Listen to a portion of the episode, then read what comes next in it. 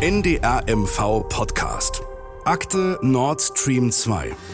Gas, Geld, Geheimnisse. Hallo zu Folge 2 Weltpolitik in MV. Wir sind Anna-Lu Beckmann und Michael Klingemann. Und jetzt geht es um Sanktionen und Drohungen. Wir sprechen über einen Brief amerikanischer Senatoren, über die Ministerpräsidentin Mecklenburg-Vorpommerns, Manuela Schwesig, die Wege sucht, internationale Sanktionen zu umgehen. Und ihr erfahrt, wie all das am Ende zur Gründung einer Klimaschutzstiftung führte, die dann daran mitwirkte, Nord Stream 2 fertigzustellen. But Germany is totally controlled by Russia. Kein Staat hat das Recht, Europas Energiepolitik mit Drohungen zu diktieren und das wird auch nicht gelingen. Wir lassen uns davon überhaupt gar nicht einschüchtern. Wir halten an diesem Projekt fest. Es gab hier ganz klare Nebenaußenpolitik, die stattgefunden hat in diesem Land mit dem klaren Zweck, den Kreml zu stützen und zu unterstützen. Washington, Berlin, Moskau, Brüssel und plötzlich mittendrin Sassnitz auf Rügen. Es ist der 5. August 2020, als der Hafen Mukran, so wird es später immer wieder heißen, zum Spielball der Weltpolitik wird. Auslöser dieser Mann hier. Democrats and Republicans both know that Nord Stream 2 is a terrible idea. It's a terrible idea for Europe and it's a terrible idea for the United States. Ted Cruz, republikanischer Senator in den USA, zusammen mit zwei Senatorenkollegen hat er einen Brief an den Hafen Mokran in Sassnitz auf Rügen geschrieben und mit Vernichtung gedroht. Dieses Schreiben dient als förmlicher rechtlicher Hinweis darauf, dass das Bereitstellen von Waren und Dienstleistungen, die zur Unterstützung des Nord Stream 2 Projektes dienen, ein Risiko für die Fährhafen Sassnitz GmbH und den Hafen Mogran sowie für ihre Vorstandsmitglieder, Unternehmensleiter, Aktionäre und Mitarbeiter darstellt, bis hin zu vernichtenden rechtlichen und wirtschaftlichen Sanktionen, die unsere Regierung durchsetzen wird ziemlich harte Worte, die nicht nur in Sassnitz, sondern auch in der Landes- und Bundesregierung für Empörung gesorgt haben. CDU. Sassnitz. Und die CDU in Sassnitz, die ließ es sich nicht nehmen, dem US-Präsidenten einen Brief zu schreiben und Donald Trump höchstpersönlich nach Rügen einzuladen. Diesen Briefwechsel hat damals unter anderem Michaele Rüting beobachtet. Sie ist Redakteurin im NDR-Vorpommern-Studio in Greifswald und berichtet seit Jahren über Nord Stream 2. Wir wollten von Michaele noch mal wissen, welche Rolle spielte der Hafen damals überhaupt beim Bau der Gaspipeline? In Sassnitz-Mukran sind sämtliche Rohre, die für Nord Stream 1 und 2 in der Ostsee verbaut wurden, mit einer dicken Schutzhülle aus Beton ummantelt worden. Hier gab und gibt es große Lagerplätze für diese Gasröhren. Eigens für das Werk wurde eine Halle oberhalb des Hafens errichtet und hier sind auch tatsächlich die meisten Arbeitsplätze entstanden. Bürgermeister Frank Kracht, parteilos, sieht darin aber nur einen Aspekt. Also wenn man die direkten Arbeitsplätze benennt, waren das zwischen 100 und 150 Menschen, die direkt in diesem Werk dann gearbeitet haben. Aber was für uns viel entscheidender war, ist, dass durch dieses Projekt die Infrastruktur aufgewertet wurde, dass dahingehend die Hafenanlagen modernisiert wurden und auch Zulieferbetriebe, also Betriebe, die dadurch auch bei uns im Industriegebiet sich angesiedelt haben, dort die Wertschöpfung für unsere Stadt entscheidend verbessert haben. Was allerdings negativ nachwirkt, noch heute liegen mehrere tausend Gasröhren auf dem Hafengelände und es gibt für die Stadt und ihre Hafengesellschaft keinen Ansprechpartner an Zug, wo die Nord Stream 2 AG ja ihren Sitz hat. Da rechnet der Bürgermeister noch mit einer rechtlichen Auseinandersetzung. Was hat dieser Brief eigentlich damals ausgelöst? Es gab so eine gewisse Trotzhaltung in Sassnitz, nicht nur bei den CDU-Lokalpolitikern, auch bei den Unternehmern in der Stadtverwaltung und bei den Einwohnern. Warum sollen wir das Gas von denen kaufen? Wir mischen uns ja auch nicht in denen ihre Geschäfte ein, was zwischen Mexiko oder, oder Kuba oder sonst irgendwo abläuft, wie die ihre Handelsbeziehungen auslegen. Das ist schon gravierend. Der Bürgermeister betonte immer wieder, das sei ein wirtschaftliches Projekt, das regulär genehmigt wurde und was man auch schlicht und ergreifend zu Ende bringen wolle. Und doch gab es natürlich eine gewisse Angst, dass die Drohkulisse in handfeste Maßnahmen mündet. Schließlich wurden der Hafenchef selbst und auch Bürgermeister Frank Kracht, der Hafen steht ja zu 90 Prozent im Eigentum der Stadt, namentlich aufgeführt. Also wir standen zu einer Zeit massiv unter Druck was die Sanktionsandrohung betrifft. Und Dass diese Sanktionen in der damaligen Zeit auch ihre Wirkung nicht verfehlt haben, hat man ja dann gesehen, dass Firmen, die maßgeblich am Bau dieser Pipeline beteiligt waren, von heute auf morgen ihre Arbeit eingestellt haben. Und die Sanktionen haben auch sehr viel Unruhe in unseren Arbeitsbedingungen, die wir überhaupt im Fährhafen haben, dort auch ihre Spuren hinterlassen. Weil einmal, ja, der Brief, das ist dann ein, ein, ein Stück Papier, aber was dann auch medial und äh, auch vom, von, vom, äh, vom Botschafter bis hin äh, über das Auswärtige Amt uns dann auch geraten wurde, hat schon auch Spuren bei Leuten hinterlassen, die sich dann überlegt haben, in was für einer Abhängigkeit wir uns dann auch befinden. Sassnitz als Spielball der Weltpolitik, diese Rolle behagte hier niemanden. So, und um das nochmal kurz abzuschließen. Der US-Präsident war trotz Einladung der CDU Sassnitz nicht zu Besuch auf Rügen, oder? Natürlich nicht. Ein Donald Trump hat mit seinem harten Kurs kein Bedürfnis, die Adressaten der angedrohten Sanktionen persönlich kennenzulernen. Er verfolgte ja schließlich ganz eigene geopolitische Interessen. Nur eine winzige Posteingangsmail aus dem Weißen Haus lag den CDU-Lokalpolitikern vor, sodass sie sicher sein konnten, dass ihr Brief auch tatsächlich angekommen war. So ganz ernsthaft haben sie aber auch nicht mit einer Antwort Antwort gerechnet, geschweige denn mit einem Besuch. Also ziemlich explosive Stimmung im August 2020. Aber wo stehen wir zu dieser Zeit eigentlich in Sachen Sanktionen gegen Russland und gegen Nord Stream 2? Dazu gehen wir ein paar Monate zurück. Dezember 2019. Die Bauarbeiten für die Gaspipeline Nord Stream 2 sind schon recht weit fortgeschritten. Etwa 300 Kilometer Rohre müssen noch verlegt werden. Insgesamt ist die Leitung 1200 Kilometer lang. Und da verschärfen die USA ihren Druck auf Russland und verhängen direkte Sanktionen gegen Nord Stream 2. US-Präsident Trump unterzeichnet die entsprechenden Gesetze wenige Tage vor Weihnachten 2019 und sagt, damit schützen wir Deutschland davor, jedes Jahr Milliarden an Russland zu zahlen. Where you're supposed to be guarding against Russia and Germany goes out and pays billions and billions Russia. Thorsten Teichmann ist ARD-Korrespondent in Washington. Thorsten, welche Sanktionen gegen Unternehmen haben die USA im Dezember 2019 eigentlich genau verhängt? Ja, es waren nicht nur die Unternehmen, sondern es waren eben auch Manager von Firmen, die damals Rohre auf dem Grund der Ostsee verlegt haben. Das war der erste Schritt. Und das waren ja dann vor allem eben Schweizer Firmen und Italiener, glaube ich, und die haben sich sofort zurückgezogen. Einfach weil sie Sorge hatten, dass sie andere Geschäfte, zum Beispiel im Golf von Mexiko, hier auf der Seite der Halbkugel äh, verlieren würden und weil sie auch Sorge hatten, zum Beispiel auf Seite der Manager, dass sie mit Reisebeschränkungen belegt werden, dass sie nicht mehr in die USA einreisen können. Und deswegen eine ziemlich schnelle Reaktion von diesen Firmen zum damaligen Zeitpunkt. Und ich glaube, das war, muss man auch nochmal ganz deutlich sagen, das kam nicht nur von den Republikanern, das kam nicht nur damals von Ted Cruz, sondern das kam von Demokraten und Republikanern in den USA. Man war sich hier einig, dass man etwas unternehmen muss, dass dieses Projekt aus US-Sicht nicht gut ist für Europa, dass die Abhängigkeit von Deutschland vom russischen Erdgas dadurch größer wird und dass das nicht im Interesse der USA ist. Man war sich auch einig, dass man etwas gegen Putin und Gazprom tun möchte.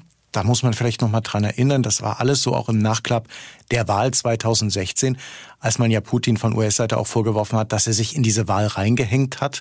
Es gibt ja auch hier Sanktionen gegen KGB, FSB-Mitglieder, die hier versucht haben, sozusagen in die Wahl, auf die Wahl in den USA Einfluss zu nehmen. Also das ist so die gesamte Gemengelage, die wir damals im Dezember 2019 haben. Einen ganz guten Eindruck davon, wie stark der Einfluss der Senatoren in den USA auf die Politik der US-Präsidenten ist, bekommt ihr übrigens im NDR Info Podcast Amerika, wir müssen reden mit Ingo Zamparoni und Jeffer Bourguignon in der ARD Audiothek. Also, die Sanktionen 2019, Thorsten hat es gesagt, führen dazu, dass der Bau von Nord Stream 2 faktisch gestoppt ist. Verlegeschiffe ziehen sich zurück und Russland arbeitet jetzt daran, eigene Schiffe für Verlegearbeiten umzurüsten. Wladimir Putin im Januar 2020 nach einem Treffen mit Kanzlerin Merkel. Das ist alleine eine Frage der Zeit. Natürlich wird die Fertigstellung um einige Monate verschoben. Ich hoffe, dass die Arbeiten zum Jahresende oder im ersten Quartal des nächsten Jahres abgeschlossen sein werden und die Pipeline in Betrieb genommen wird. Also, kurze Zusammenfassung nochmal. Russland will die Pipeline selbst zu Ende bauen, braucht aber Mecklenburg-Vorpommern, braucht hier die Häfen, die Infrastruktur und die Genehmigungen. Und Ministerpräsidentin Schwesig gibt sich angefeuert von den amerikanischen Drohungen ziemlich kämpferisch. Diese Drohungen sind völlig inakzeptabel. Das geht überhaupt gar nicht in auch der internationalen Zusammenarbeit. Deutschland und ganz Europa hat ein eigenständiges Recht zu bestimmen, wie hier zukünftig die Energieversorgung stattfindet. Und ich kann nicht erkennen, dass Amerika und schon gar nicht der amerikanische Präsident uns hier irgendwie reinreden kann. Wir lassen uns davon überhaupt gar nicht einschüchtern. Wir halten an diesem Projekt fest. Und ich erwarte von der Bundesregierung, dass sie das jetzt auch auf internationaler Ebene zum Thema macht. Und die geforderte Unterstützung, die kommt, zumindest auf Bundesebene, von Außenminister Maas, SPD, Kanzlerin Merkel, CDU und auch Altkanzler und Gaslobbyist Schröder, ebenfalls SPD. Die geben sich empört über die US-Sanktionen. Kein Staat hat das Recht, Europas Energiepolitik mit Drohungen zu diktieren und das wird auch nicht gelingen. Ich glaube, dass dieses Projekt ähm, auch durch die neue europäische Rechtsetzung ähm, legitimiert ist und dass wir es deshalb äh, zu Ende bringen sollten. Dass das zurückgewiesen werden muss im eigenen nationalen wie im europäischen Interesse, das kann ja gar nicht äh, zweifelhaft äh, sein. Also Einigkeit, Nord Stream 2 ist gut und die USA mit diesem polternden Präsidenten Trump mischen sich in deutsche und europäische Politik ein. Das ist das Bild, das im Sommer 2020 von vielen Politikern vermittelt wird. Der Sommer 2020, in dem übrigens ein Giftanschlag auf den russischen Oppositionellen Nawalny verübt wird, mutmaßlich vom russischen Staat. Die Haltung zu Nord Stream 2 ähm, ist davon erst einmal unberührt. Der Fall Nawalny muss vollumfänglich aufgeklärt werden. Er darf aber nicht dazu benutzt werden, die schon fast fertiggestellte Ostsee-Pipeline wieder in Frage zu stellen. Großer Zuspruch zu Nord Stream 2, auch von der Partei Die Linke und der AfD. Widerspruch gegen Nord Stream 2 gibt es in der damaligen Bundestagsdebatte im September 2020, unter anderem von der damaligen Grünen-Chefin Annalena Baerbock. Diese Gaspipeline Nord Stream 2 spaltet Europa. Die Pipeline untergräbt die strategische außenpolitische Souveränität und sie konterkariert die europäischen Klima- und Energieziele. Sie bedauern die dramatischen Entwicklungen in Belarus, den Krieg in der Ukraine, die Bombardierung in Syrien von Krankenhäusern und von Schulen, Giftanschläge auf russische Oppositionelle. Aber zeitgleich konterkarieren sie mit ihrer politischen Unterstützung dieser Pipeline jegliche Sanktionen und unterstützen über den Gaskonzern Gazprom auch noch den Kreml mit Milliardeneinnahmen. Die Grünen kommen damals im Bundestag mit ihrem Antrag, Nord Stream 2 zu stoppen, nicht durch. Und auch die FDP scheitert im Parlament mit der Forderung eines Moratoriums, also eines zeitweiligen Aussetzens des Projektes. Und mit dieser Rückendeckung aus dem Bundestag macht sich Mecklenburg-Vorpommerns Ministerpräsidentin Schwesig dann auf eine Lösung zu finden, denn die US-Sanktionen sind ja immer noch da. Schwesig waren die US-Sanktionen auch schon vor der Verschärfung Ende 2019 ein Dorn im Auge. Schon vorher forderte sie ein Ende der Sanktionen, die die US-Regierung unter anderem wegen der völkerrechtswidrigen Annexion der Krim gegen Russland verhängt hatte. NDR-Reporter Felix Pankok hat sie 2018 darauf angesprochen bei einem Treffen der Ostbundesländer.